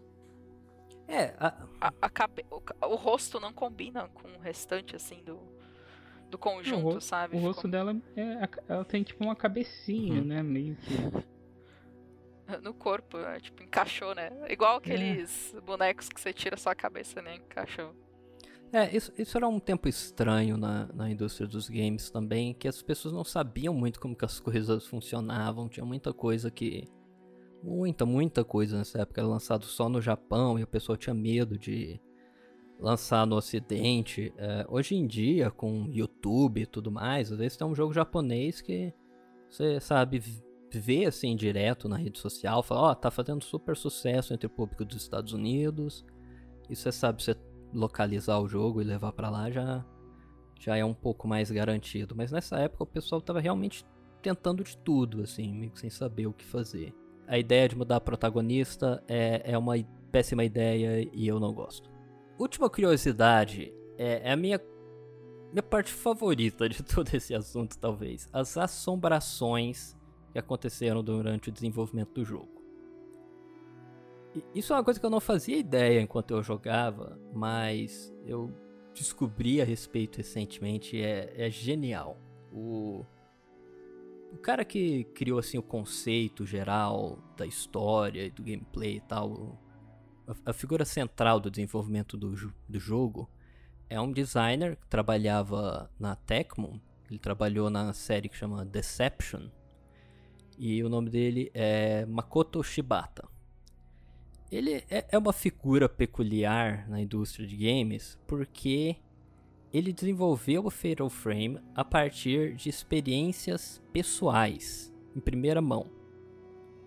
Ele diz que ele vê fantasmas desde que ele tinha aproximadamente 5 anos de idade.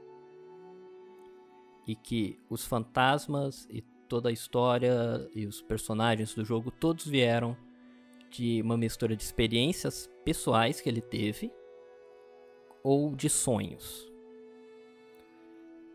E no Japão, eu estava falando da questão dos rituais, tal, é muito comum eles fazerem um ritual de purificação antes de iniciar produções de filmes, séries, games tal, que lidam com é, terror, com fantasmas, com sobrenatural em geral, com coisas violentas tal.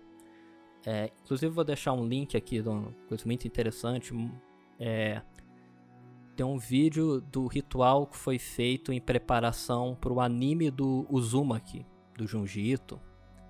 É, eles filmaram o ritual de purificação que foi feito com, com os diretores que vão produzir e tal. Tem isso no, no YouTube. É a nova adaptação? É a nova adaptação que, que tá para sair ainda. Legal. Ah, sim. O diretor Shibata disse para não fazerem a cerimônia, porque se aparecessem fantasmas durante o desenvolvimento do jogo, ia ser uma coisa boa, porque eles poderiam usar como inspiração para o jogo. E relatos dele próprio e de outras pessoas do desenvolvimento do jogo dizem que sim, isso aconteceu. Eles viram erros aparecendo no jogo, erros entre parênteses, onde aparecia pés de personagens durante cutscenes eles viam sons que simplesmente estavam no jogo de coisas bizarras acontecendo que ninguém sabe quem foi que gravou, personagens se movimentando sozinhos, coisas estranhas. E a coisa foi escalando até o ponto em que os membros da equipe começaram a ver vultos e entidades no escritório. E o diretor Shibata começou a encontrar pedaços de cabelo preto longo na mochila dele e no computador dele. Yurei, Yurei.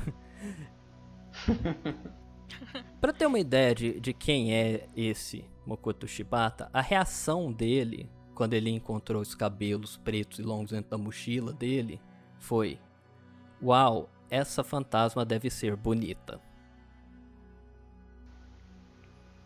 Bizarro. Bizarro. Nossa senhora. Ele, ele lida com, com isso com uma naturalidade um tanto perturbadora, assim. É, te- ele relata até um caso de um editor de uma revista japonesa que recebeu uma cópia do jogo para fazer um review. E esse cara acordou no meio da noite com o armário dele chacoalhando violentamente.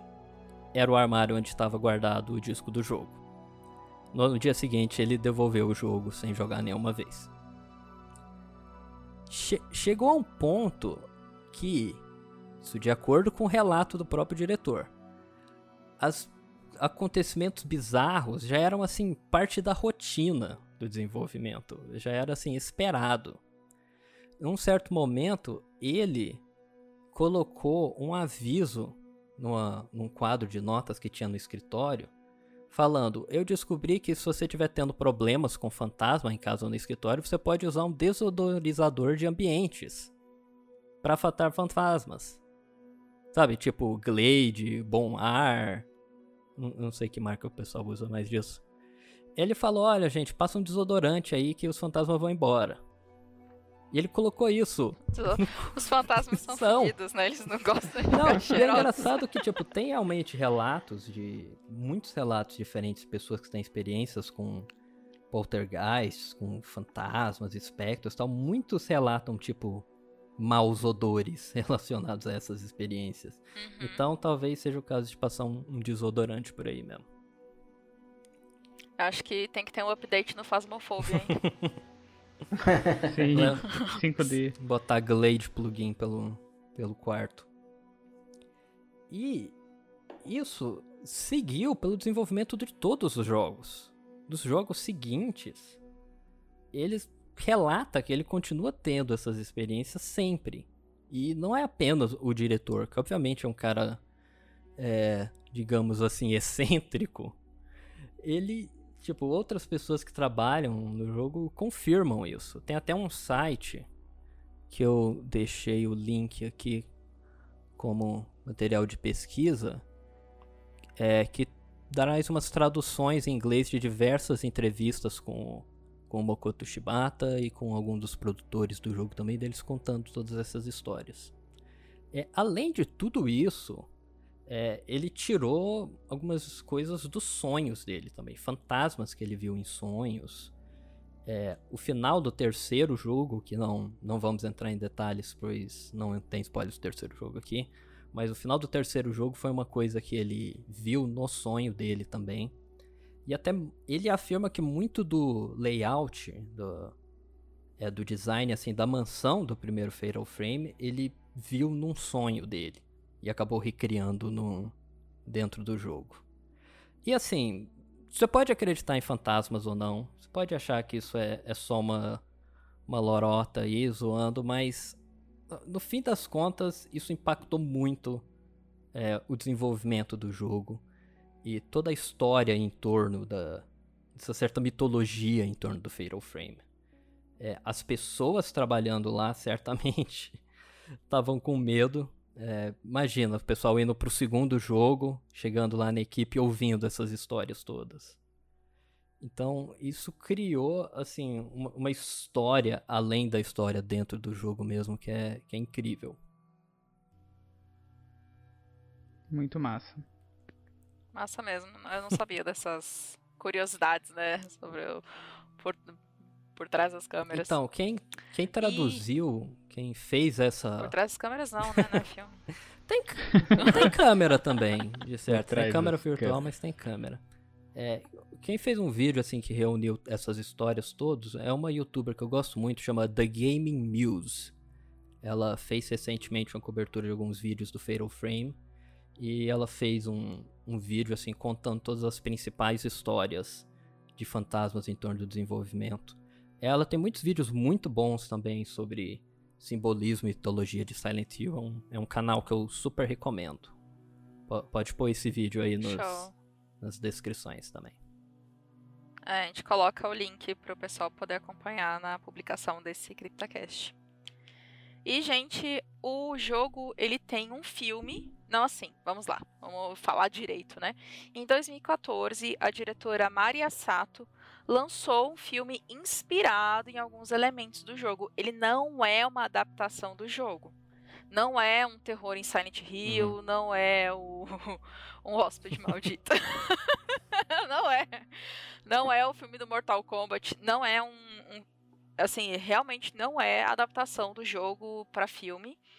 Ele ele é realmente uma homenagem pro game e ele usa os, uns, uns elementos muito marcantes, principalmente no segundo jogo da franquia. Eu não vou falar muito sobre o filme, justamente para não dar spoiler, mas vocês vão ouvir mais sobre o filme lá no CryptoCast sobre Fatal Frame Crimson Butterfly, né? Quando a gente for falar sobre o segundo jogo do CryptoCast. Porém, o trailer do filme eu vou deixar na descrição do desse CryptoCast também.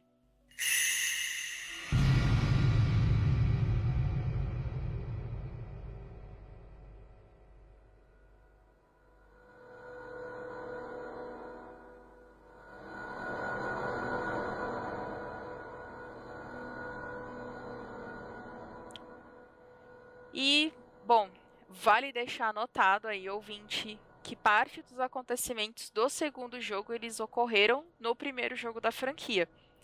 Como a Yae e o Ryoso, que vocês podem gravar o nome aí, que ela, eles vão aparecer mais vezes.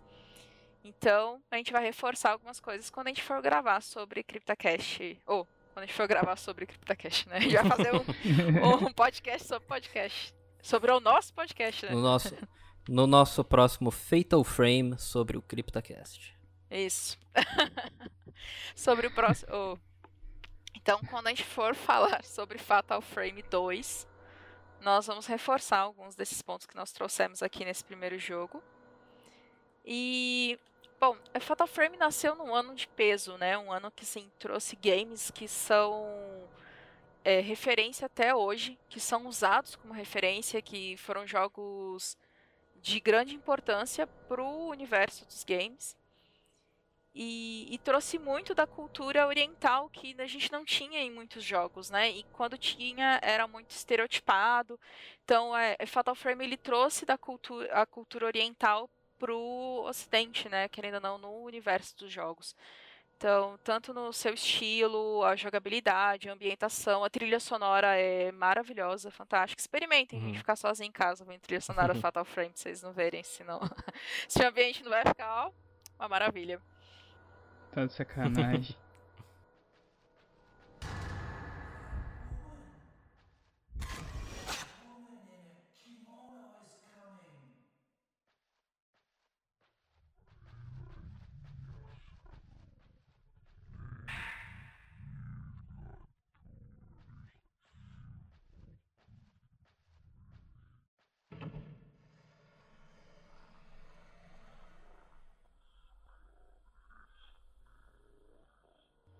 E vamos para as nossas indicações.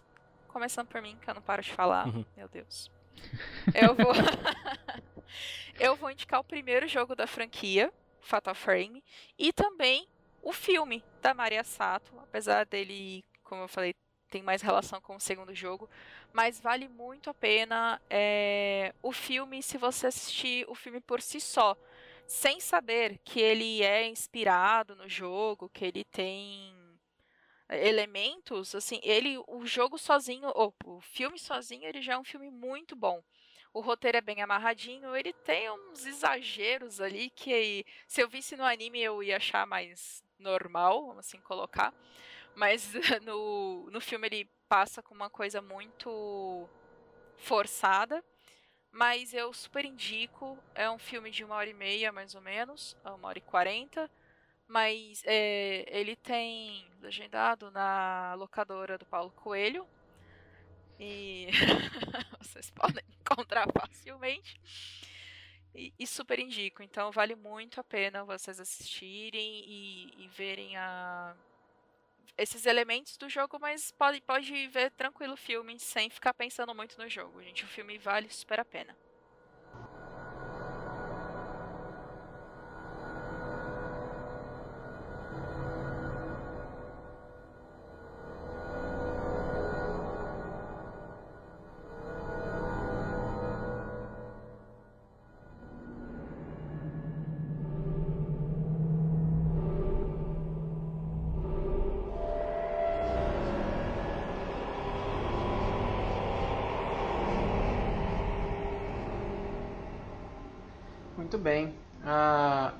Indicação vai ser o jogo Dread Out, porque apesar de ele ter uma, um folclore, né, toda uma, uma história própria aí, é, com relação ao folclore da Indonésia, ele é totalmente baseado em Fatal Frame. Então você controla é, a, a personagem principal né, do jogo, ela é a Linda, e ela tá junto com os colegas aí em uma viagem de carro, né, é, durante as férias ali da escola e chegam no, num caminho lá e acabam numa ponte bloqueada. E com isso, tentando pegar algum atalho, eles chegam numa cidade abandonada lá. É, mas a mecânica do jogo, ela é, como eu falei, bem semelhante ao, ao Frame os próprios cenários também são bem parecidos. Né? E no jogo também você enfrenta os fantasmas, as criaturas mitológicas da Indonésia, usando a câmera do seu telefone celular.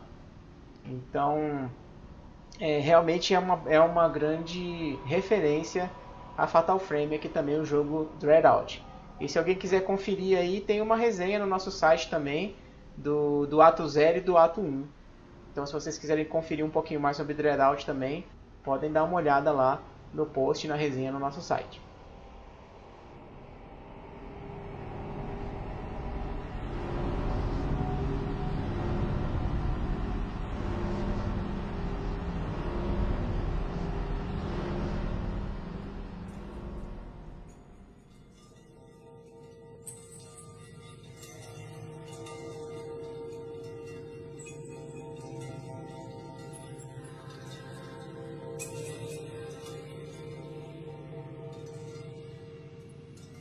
Beleza, minha indicação é o filme Noroi, The Curse, que é, é, é, basicamente, ele é um filme japonês de 2005, é um filme é, de terror, do um, um mockumentary, que é, é tipo um, uma espécie de documentário falso, é, que conta a história de um jornalista que tenta é, ele vai até um local onde tem muitos eventos paranormais e ele desaparece depois de um tempo.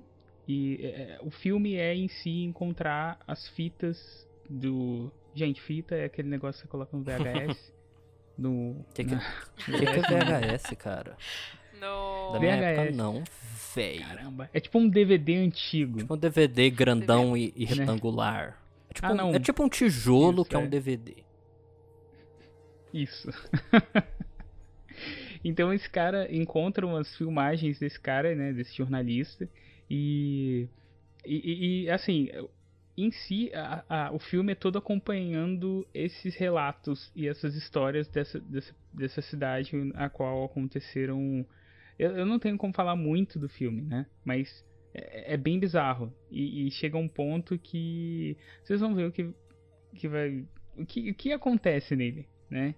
É, inclusive ele teve, ele foi banido, ele chegou a passar um tempo na TV no Japão e ele foi banido por conta da intensidade dele, né?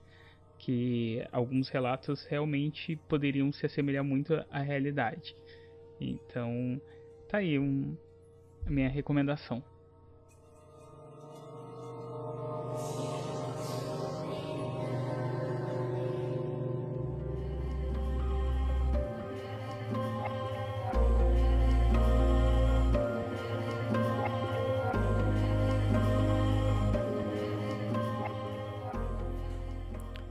Esse é um que tava na, na minha lista para assistir também. Eu vi um, um, outro filme desse mesmo diretor que chama Occult, tipo de oculto. É sensacional, um dos melhores filmes de found footage que eu já é, vi. O, o, o Shiraishi, é, ele é um, um, diretor que tem essa, meio que essa ca característica de found footage, né? Porque a maioria dos filmes dele tem esse, uhum. tem muito sim da temática de terror, mas ele também gosta muito de found footage, então a maioria dos filmes que você pegar dele vai ser meio que um documentário. É, eu só assisti dele o Oculto até hoje, mas, mas eu vou assistir esse também. Muito bom, recomendo. Sou, sou muito, muito fã desse estilo. Então, eu vou recomendar também um filme japonês chamado Cairo, com K. É às vezes chamado também de Pulse, tipo pulso, que seria o, nome equivalente em, em inglês. Eles vão achar assim também. É um filme de terror de 2001, dirigido pelo Kiyoshi Kurosawa, que é um grande, grande diretor de cinema de terror japonês. É, ele é um, um filme descrito aqui no, no Wikipedia como techno horror, que seria um horror envolvendo a tecnologia. E um foco central da história desse filme é a internet. Ele mostra a história de pessoas que se conectam na internet e começam a desaparecer misteriosamente e diversas coisas bizarras acontecem em volta de algumas pessoas que de alguma maneira tem a ver com a conexão com a internet. É um filme muito interessante para você pensar a respeito 20 anos depois que ele foi feito numa época onde a internet estava começando a fazer parte assim do dia a dia de todas as pessoas no mundo. E hoje você vendo ele, você vai encontrar muito mais significado no que ele está falando. Mas além da temática, a, a direção dele é magnífica, assim. Tem algumas das melhores cenas de terror de todos os tempos e feitas assim com o mínimo, mínimo de de esforço possível, sabe? Tem uma cena que é um homem entrando num quarto escuro e vendo que tem alguém lá. E é uma, assim, uma das cenas mais assustadoras do mundo. Tem vídeos no YouTube explorando tipo só essa única cena do filme. Por causa do tanto que ele é perfeitamente dirigido. É um, é um filme assim bem cult, bem pouco conhecido, mas que vale muito, muito a pena você encontrar você ir atrás seja lá onde você encontrar ele. Chama Cairo, com K ou Pulse, de 2001.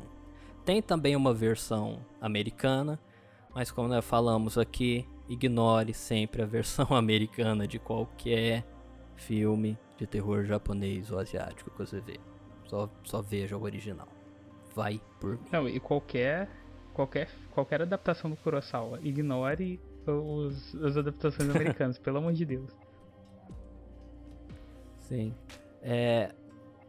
Engraçado que tem dois diretores chamados Kurosawa, na verdade. Eu acredito que o outro diretor é o. É do Ringo, eu acredito. Eu acho que ele chama Kurosawa Também, também. é. Eu acho que é ele sim. Dá uma buscada aqui. Não, tem o Akira Kurosawa, né? Não, é, mas. Tem o, tem o Tem Akira, Kurosawa, Kurosawa também, é. e tem outro. E tem mais dois diretores É, mas assim, no, no- é, de terror japonês. o, Akira Kurosawa ele é mais focado em. em, em Jinmei, né? Em, em, em- tipo. Filmes mais. É, cul- ecoculturais, assim, tipo. A origem mesmo né, dos, no Japão. Então. Uhum. Mas o, o, o, Kurasa- o Kurosawa aqui que, que o.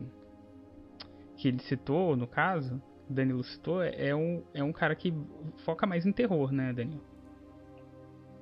Então, Uhum, tipo sim. assim, ele, ele- É o Kiyoshi é, Kurosawa. ele é mais uma vertente de diretores é, japoneses de terror.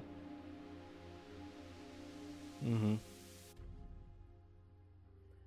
Ah, e também uma recomendação que a gente fez ao longo do, do episódio, mas que eu queria falar de novo, é um filme internacionalmente chama Shudder, é, que o nome em português é Espíritos. É, esse é um filme tailandês que é sobre fantasmas que aparecem em fotografias também. É quase um filme do é, do Fatal Frame, assim, não eu acho que foi oficial. esse filme que a gente É, citou, é um eu acho que a Larissa citou, não foi? Foi. Sim, mas eu só queria falar, é, chama Shutter, é de é 2004. o, o, o Espíritos, como chama em português. É, vale muito a pena ir atrás se você, você curte essa vibe também. Vamos deixar todos os links na postagem desse CryptoCast.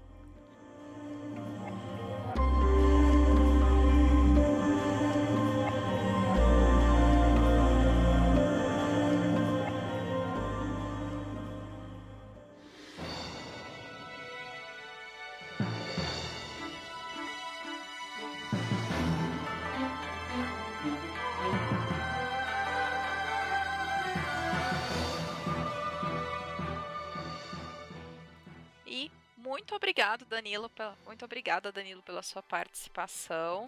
Quiser aí fazer seu jabá, falar mais alguma coisa, aproveita agora. Então, eu agradeço muito o convite, sempre feliz de estar aqui. Você pode acompanhar nossos gameplays lá de Fatal Frame 1 e Fatal Frame 5, que é- gravamos junto com a Larissa lá no Máquina do Terror, só procurar no YouTube. Pode encontrar a gente também nas redes sociais, Instagram, Facebook, procura por Máquina do Terror. E se você quiser me seguir, acompanhar os meus trabalhos de música, é só procurar por Dan Bariani no YouTube ou no Instagram também.